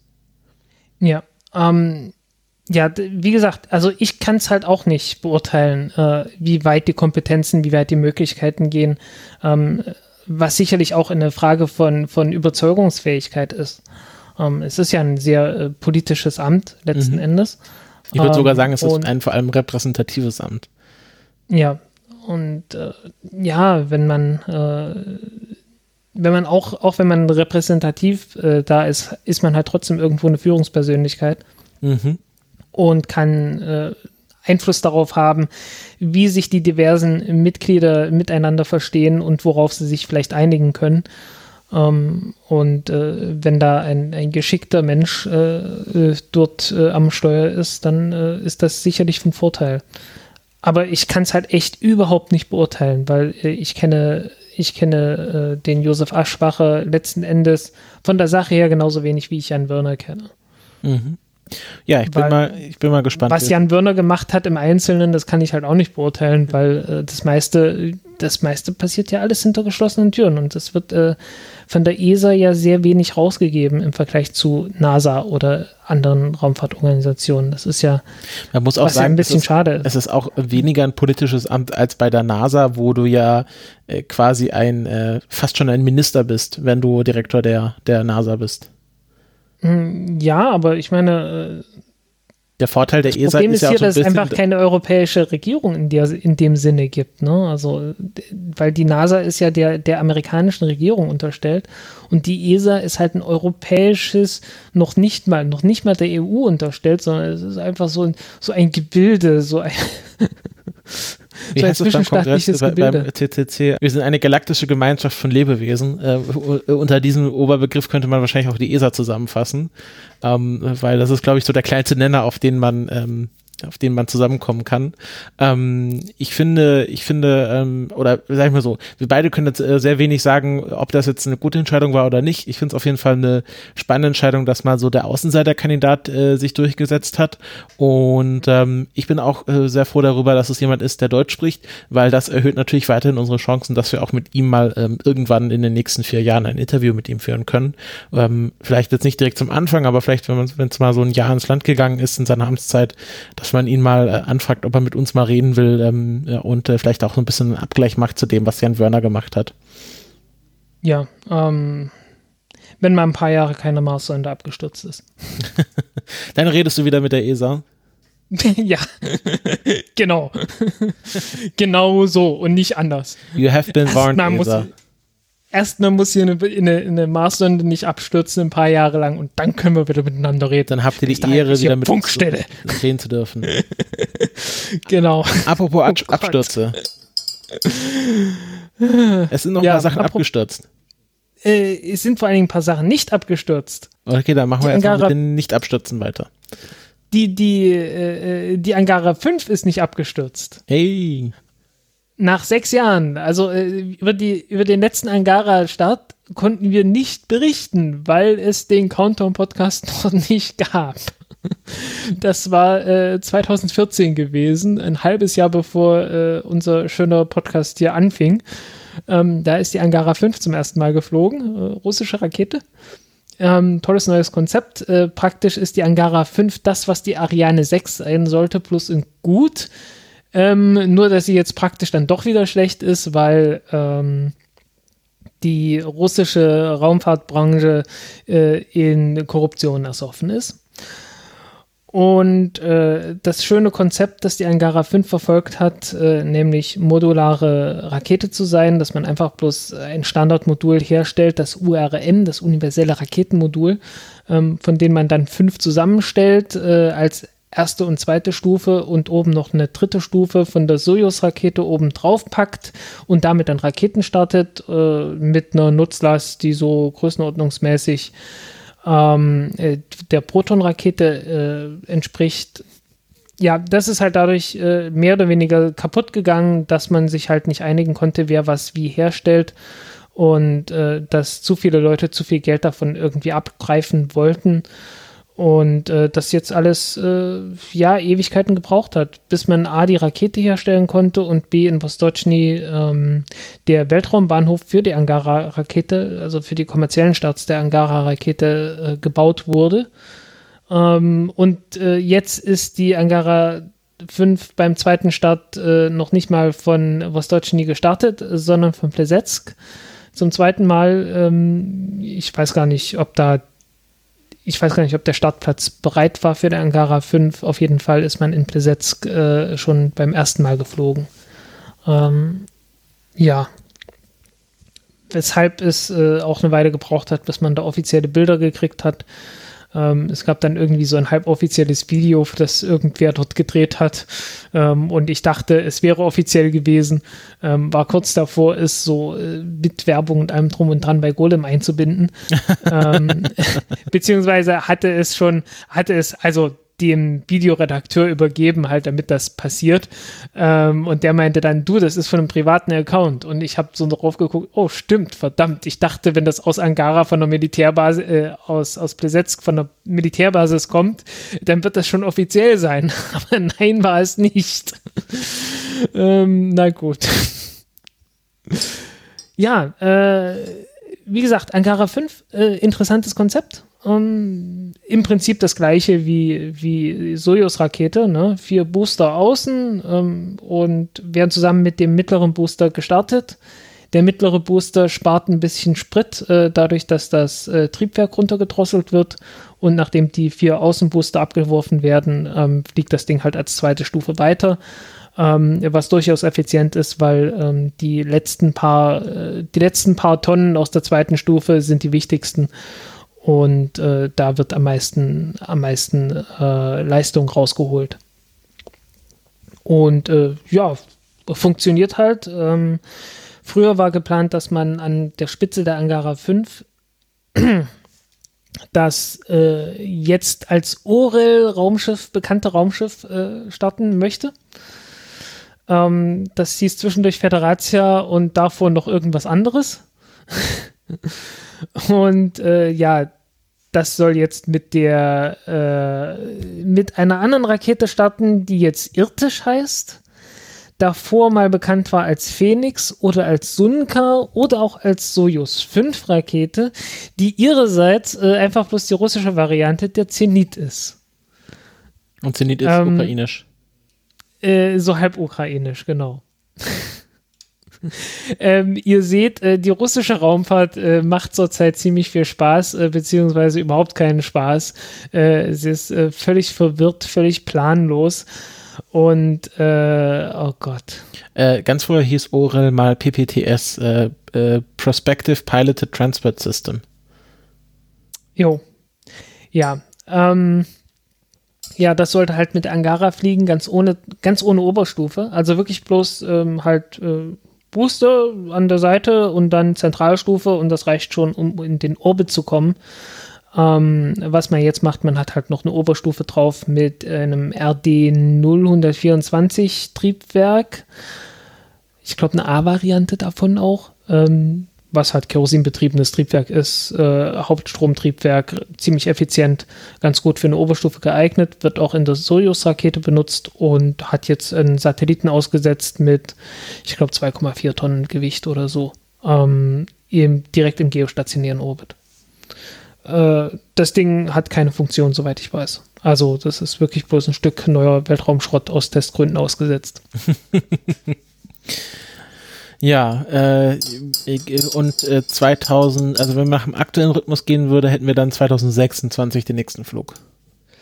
Ähm, 2021 äh, ist geplant und ich glaube, das ist schon halbwegs realistisch, weil ähm, anders als die erste Angara 5 Rakete äh, wird, wurde die hier jetzt schon in der richtigen äh, Produktionsstraße gebaut. Ähm, die erste Angara 5 war reiner Prototyp, also es wurde so in so, so handgehobelt ähm, zusammengesetzt und äh, das hier ist jetzt schon von der richtigen Produktionsanlage.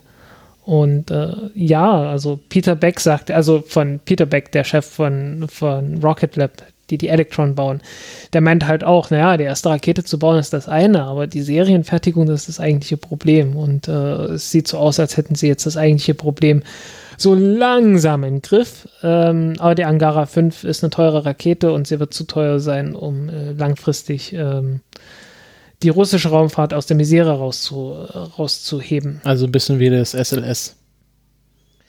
Ja, so ein bisschen. Ähm, ein bisschen wie die Ariane 6. Ja, so hat jeder sein Sorgenkind. Ja, ähm, Ariane 6 sollte ja ursprünglich ein ganz ähnliches Konzept haben, ne? Äh, der P120 Booster. Äh, die sollte ja aus vier P120 Boostern bestehen und dann oben einfach bloß noch eine Vinci-Oberstufe und fertig ist.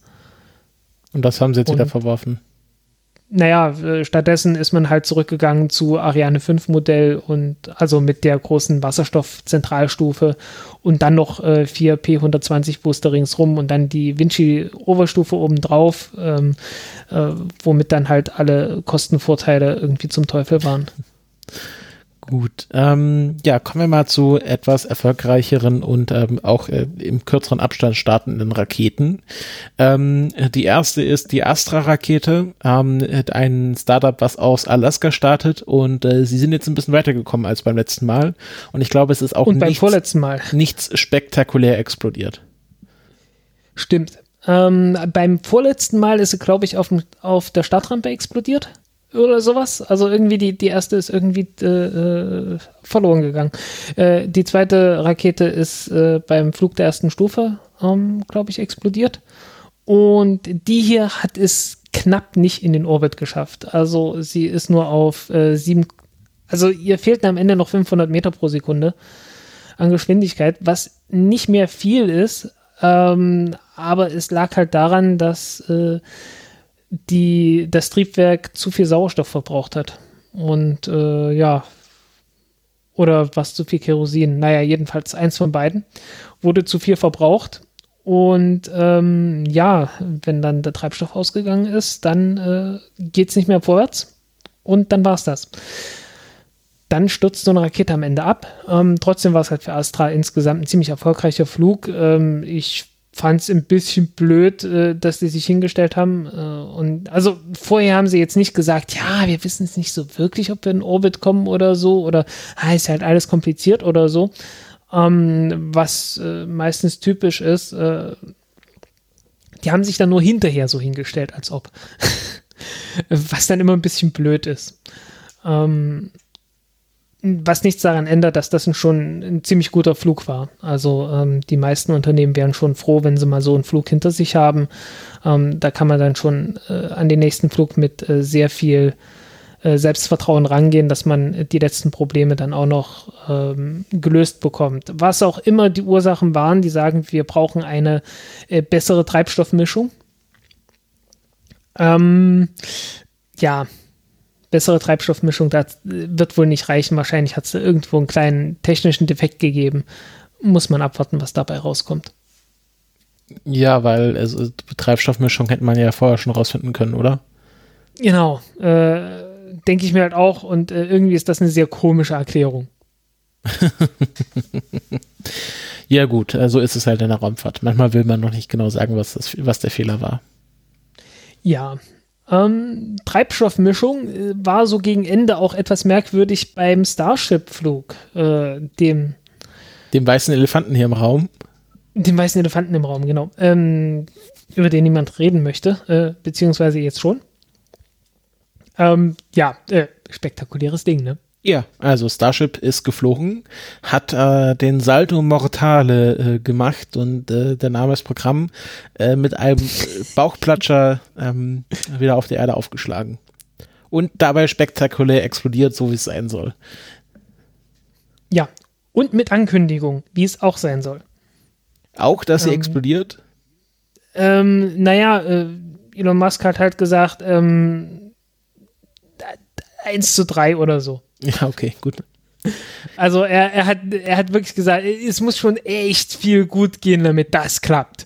Ähm, und äh, das ist halt eine völlig andere Herangehensweise, äh, als äh, irgendwie sich auszuschweigen, nur zu sagen, ja, hier nächster Testflug und dann hinterher zu sagen, ja, hey, ist doch alles super. Nicht in Orbit, aber hey, kann doch mal passieren. Ähm, nee, aber wenn man dann vorher sagt, hey, äh, wir wollen erstmal hochfliegen, äh, wir wollen wieder runterkommen, ähm, wir wollen neu starten, wir wollen die Tanks umswitchen ähm, und äh, neu starten und äh, vielleicht das, äh, das äh, Manöver zum Aufrichten wieder ordentlich hinkriegen. Ob es dann am Ende klappt oder nicht, muss man sehen, aber wir brauchen erstmal die Daten. So, das war, das war die Aussage.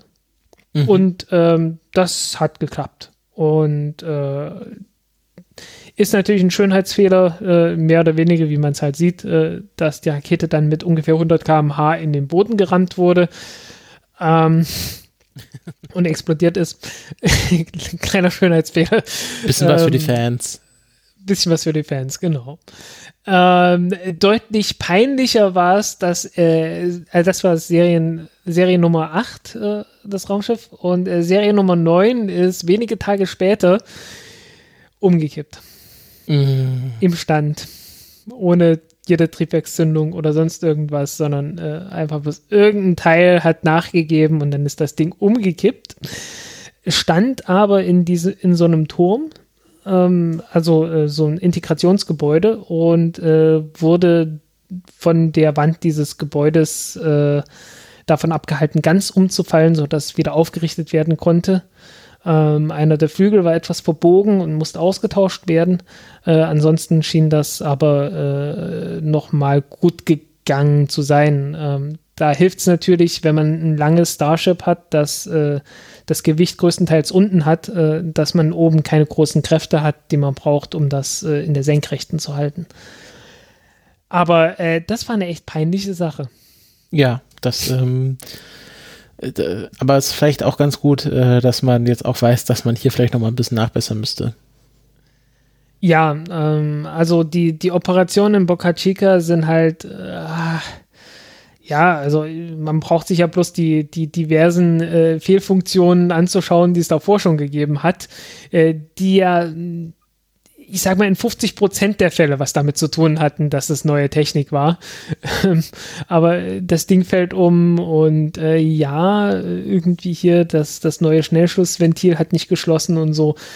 Äh, es waren so ein paar Dinge dabei, wo man sagen muss, ähm, ein bisschen mehr Vorsicht hätte vielleicht äh, etwas weniger Chaos und Kosten verursacht.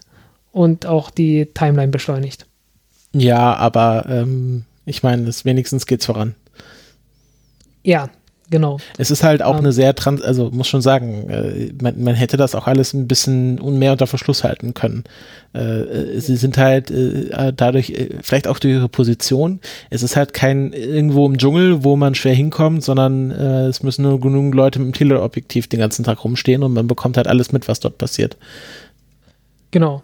Um, ähm, und das ist halt, äh, das ist der große Vorteil, man bekommt alles mit. Ähm, aber man kann dann halt trotzdem sagen, hey, äh, es gibt so ein, zwei Dinge, die man da sicherlich verbessern kann. Ähm, dann wiederum, der Erfolg gibt ihnen natürlich insofern recht, dass sie halt äh, Dinge tatsächlich hinkriegen und ordentlich fliegen lassen können.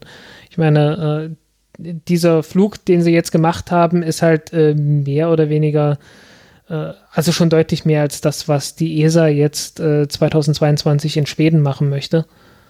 Und äh, ist so die Zwischenstufe zwischen dem und dem, was sie dann in, äh, in Französisch-Guyana machen möchten. Ich meine, sie sind ja immerhin auf 12 Kilometer hochgeflogen, haben äh, in 12 Kilometern Höhe einfach noch das Triebwerk äh, weiter lassen, bis der Treibstofftank leer war. Und ja, sind zurückgekommen, ähm, haben den Header-Tank, also das, das Starship hat einen, äh, einen großen Tank und einen kleinen Tank und der kleine Tank ist nur für die Landung da, weil äh, kurz vor der Landung muss ja, äh, die, die geht ja in so einen Bauchplatscher-Modus sozusagen rein und kurz vor der Landung wird sie senkrecht gestellt. Und da fängt natürlich der Treibstoff ganz ordentlich an zu schwappen und ähm, das geht dann nicht mehr, wenn man einen riesengroßen Tank hat, in dem dann so eine Träne an Treibstoff unten am Boden rumschwappt. Ähm, dafür braucht man einen kleinen Tank, der voll ist, wo nicht viel schwappen kann. Und so einen kleinen Tank hat man, das musste man umschalten und äh, von dort aus das Triebwerk betreiben. Und das war halt so ein kritischer Punkt. Und es war zu Recht ein kritischer Punkt, der auch vorher schon angemerkt wurde, weil es hat nicht ganz geklappt. Ähm, der Methantank äh, hatte nicht genug Druck gehabt und ähm, weil er nicht genug Druck hatte, äh, fehlte halt dann in der Brennkammer das Methan. Dafür hatte man jede Menge, jede Menge heißen Sauerstoff da und der heiße Sauerstoff hat sich entsprechend anderen Brennstoff gesucht und äh, nichts war ihm näher als äh, das Kupfer der Brennstoffkammer. Und entsprechend hat äh, das Triebwerk äh, dann erstmal brennendes Kupfer rausgespuckt, äh, was eine schöne grüne Flamme verursacht hat, aber leider nicht viel Schub. Und ähm, ja, äh, entsprechend ging es dann deutlich schneller abwärts, als man gehofft hat. Hm. Gut, dann ähm, war es das für diese Sendung. Ja. Also das noch für ein diese Überraschungsthema? Nein. Ähm, ja, es gab sicherlich noch ein, zwei andere Dinge. Ähm, Virgin Galactic hat einen äh, Flug äh, gemacht mit dem, mit dem Spaceship Two. Äh, was man gezündet hat und äh, kurz danach hat der Bordcomputer die Verbindung verloren mit dem Triebwerk und das Triebwerk ausgeschalten und äh, kurz danach ist die Aktie von Virgin Galactic irgendwie ernsthaft eingebrochen. Man kann gar nicht verstehen, warum. oh Gott. Ähm, ja, halt, ja. Los, halt so Kram, ne? Gut, dann ähm, verabschieden wir uns für dieses Jahr. Ähm, aber es wird noch eine Folge kommen, die wir schon aufgezeichnet haben. Denke ich, werde ich so am ersten, zweiten Weihnachtsfeiertag rausbringen. Ein schönes Interview mit einem Insider aus der deutschen Raumfahrtszene. Ja, geht so ein bisschen um alles, was so deutsche, europäische Raumfahrt betrifft. Ich fand es ein sehr nettes Interview. Ähm, einfach ein spannendes Gespräch, ähm, was für die Feiertage, wenn einem langweilig ist, gerade wenn man es vielleicht ähm, alleine zu Hause ist, ähm, äh, womit man sich die Zeit vertreiben kann. Und äh, ja, die nächste neue Folge wird dann unser 2020 Jahresrückblick äh, im Januar werden. Genau, das machen wir diesmal im Januar, ähm, weil äh, es steht noch ein bisschen was an. Also äh, mindestens steht noch der Flug von der Langen Marsch 8 Rakete an, der heute hätte stattfinden sollen, am Sonntag, den 20. Dezember. Ich glaube, der wurde um äh, zwei Tage verschoben. Ähm, muss man gucken. Äh, wie gesagt, das Ding soll irgendwie eines Tages mal in Richtung Wiederverwendung ähm, modifiziert werden. Äh, darüber reden wir dann beim Jahresrückblick, schätze ich. Ähm, ich weiß gar nicht, ob jetzt noch irgendwas ansteht, aber ich glaube, größtenteils sind wir langsam durch, von dem abgesehen. Oder fällt dir noch was ein? Nö, äh, wir werden uns dann einfach überraschen lassen, was im Januar dann alles auf unserem Kalender liegt. Genau und äh, hoffen einfach auf ein besseres Jahr 2021. Ich glaube, wir haben Chancen, dass 2021 nach langer, langer Zeit äh, ein besseres Jahr sein könnte als das Jahr davor. Ich sag mal so, es kann nur aufwärts gehen. Äh. Na gut, es kann auch abwärts gehen, aber ja, genau. Klopf auf Holz. Ähm, wir wünschen euch eine schöne freie Zeit. Erholt euch gut. Ähm, bleibt gesund, bleibt entfernt von anderen Leuten, solange ihr euch nicht isoliert habt ausreichend. Und ja, wir hören uns wieder. Tschüss. Tschüss.